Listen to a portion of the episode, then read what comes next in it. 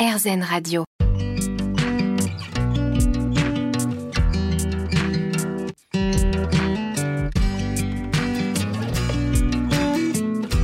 L'instant présent Aurélie Godefroy. Bonjour, c'est Aurélie Godefroy. On se retrouve pour l'instant présent, votre émission hebdomadaire sur RZN Radio. Avec nos invités, nous comprenons l'importance de se poser en conscience, de s'ancrer, de méditer, de mettre sur pause aussi dans notre vie quotidienne pour mieux vivre les différentes problématiques que nous pouvons rencontrer, que ce soit au niveau personnel, professionnel, émotionnel ou même encore médical. Et j'ai l'immense bonheur d'accueillir aujourd'hui une personnalité très inspirante, le fondateur président de Léa Nature, Charles Kloboukov. L'instant présent Aurélie Godefroy. L'instant présent sur RZN Radio avec donc aujourd'hui Charles Kloboukov. Bonjour. Bonjour. Vous êtes euh, fondateur et président de Léa Nature. Alors, entrepreneur engagé et philanthrope, vous nous faites l'honneur aujourd'hui de partager votre vision du monde. Est-ce que vous pouvez d'abord nous dire quelques mots euh, sur votre parcours? Est-ce que vous êtes tombé dans le chaudron, si j'ose dire, tout petit? Eh bien, écoutez, comme euh, mon nom l'indique, euh, j'ai des origines russes du côté de mon père. Mon grand-père est né pendant l'exode à Varsovie, puisqu'on était de souche noble, et il a commencé au bas de l'échelle en France. Et dans ma famille, effectivement, euh, on était très adeptes des médecines douces. J'ai grandi avec l'adage que plus, ben, plus tu prends de médicaments, plus tu as des chances d'être malade et qu'il valait mieux renforcer son immunité plutôt que de prendre un produit qui guérit quelque chose et qui peut provoquer autre Mmh, chose. Donc anticiper. hein. Voilà, donc du coup, je me suis tourné assez naturellement vers les médecines douces. Mon père étant en outre magnétiseur euh, pendant 40 ans de sa vie. Voilà, et astrologue pour le reste. Fort intéressant. On y reviendra peut-être plus tard dans cette émission. Mais quel petit garçon vous étiez? Ah, J'étais un petit garçon assez sage, euh, un peu toujours les pieds sur terre et la tête dans les étoiles. Voilà, toujours un petit peu rêveur. Et vous aviez déjà cette connexion, cet intérêt euh, pour la nature? Vous allez vous immerger souvent dans cette nature? Oui, j'étais notamment euh, assez impressionné par mon oncle Kawash, une famille cousine russe, qui faisait pousser dans le jardin que nous avions au, nord de Toulouse, un grand terrain, donc euh, euh, des légumes euh, aux formes très variées, biscornus. C'était déjà, entre guillemets, de la culture bio. dans un environnement un petit peu sauvage et sans engrais, donc il utilisait du fumier et d'autres matières organiques. Et donc c'est vrai que ça m'a assez éveillé euh, par rapport aux produits et notamment, je me rappelle, pour accompagner mon père assez régulièrement le dimanche matin au marché euh, à Toulouse, boulevard de Strasbourg, sur ces étals de pommes gol- golden uniformes qui avaient toutes euh, la même couleur et la même taille. Et Mhm. donc là, j'ai fait un peu le lien entre l'agro-industrie et la biodiversité. Alors, ça s'est traduit comment par la suite? Eh bien, j'étais attiré par la santé. Euh, euh, j'ai grandi également chez les, chez les jésuites en pension suite au décès de ma mère avec mon aîné, avec mon frère aîné, on est parti donc au Caouzo à Toulouse. Et là, effectivement, euh, j'ai pu avoir le temps de, de lire, de me documenter. Je me suis intéressé euh, tout ce qui tournait autour de la santé de manière un, euh, euh, un peu aussi tous les schémas magnétiques. Euh, qui pouvaient exister, les féquirians. Enfin, j'étais très très intéressé par ça. Mes, mes principaux copains, en fait, ont choisi médecine, mais moi, j'étais incapable de disséquer une grenouille, je tournais de l'œil, et donc je pouvais Mhm. pas.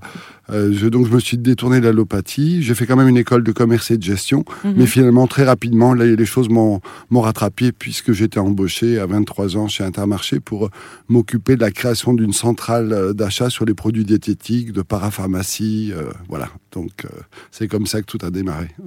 Alors, euh, et d'Intermarché, comment vous avez franchi le pas pour créer Léa Nature? Qu'est-ce qui s'est passé? Ben, après trois ans chez Intermarché où ça a très très bien fonctionné, on a récupéré plein d'autres familles de produits de, de, en rack jobbing, c'était les, les lentes, des univers un petit peu spécifiques euh, de produits. Euh, en fait, je suis allé compléter mon expérience chez un fournisseur pour créer une, une force de vente et prendre la direction marketing et lancer une diversification dans les produits euh, naturels et diététiques.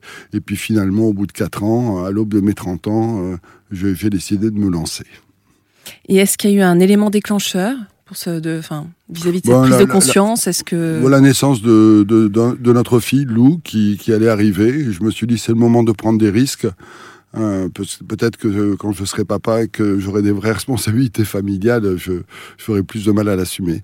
Et donc, euh, non, voilà, c'est comme ça que ça a démarré avec la création de l'EA Institut Vital.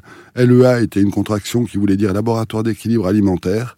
Et donc, c'est une démarche ensuite holistique qui s'est poursuivie, puisque de la santé, je suis passé à l'alimentation bio, à la cosmétique, à l'aromathérapie et aux produits pour la maison. Hmm, donc, naissance d'un bébé et naissance d'une entreprise. Hein. C'est cela. Waouh. On se retrouve dans quelques instants pour la suite de cette émission.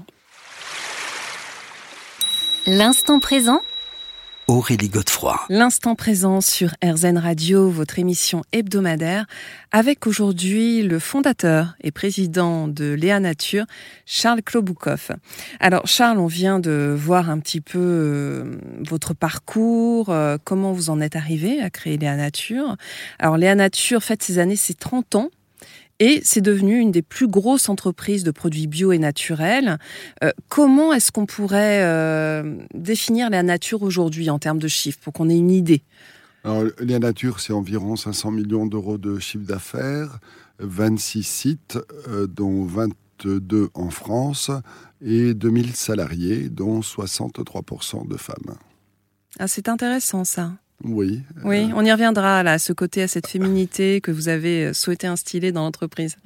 Alors, euh, bon, il faut dire qu'au départ, vous avez commencé dans une ancienne laverie, c'était Port de Pantin. Oui, exactement. Euh, bah, écoutez, c'était des conditions un petit peu précaires, mais j'avais pas beaucoup de budget. J'avais créé une petite agence euh, marketing en parallèle avec un copain de promo qui s'appelait Symbiose Graphique. Et donc, on disposait effectivement de cet espace-là, ce qui m'a permis d'avoir le confort d'avoir une comptable, une secrétaire à temps partiel, etc. Et de partir sur la route avec mes petites mallettes de produits pour aller chercher mes premiers clients. Et donc, euh, c'était pour développer à l'époque du complément alimentaire naturel. Euh, et donc, euh, comme le marché existait déjà en pharmacie, je suis allé créer des marques pour vendre aussi bien chez Marionneau, chez Decathlon que dans les centres Leclerc qui, qui ont été mes trois premiers clients. Hmm. Et est-ce que ça a été facile, entre guillemets, ou est-ce que vous avez eu des gros challenges à relever?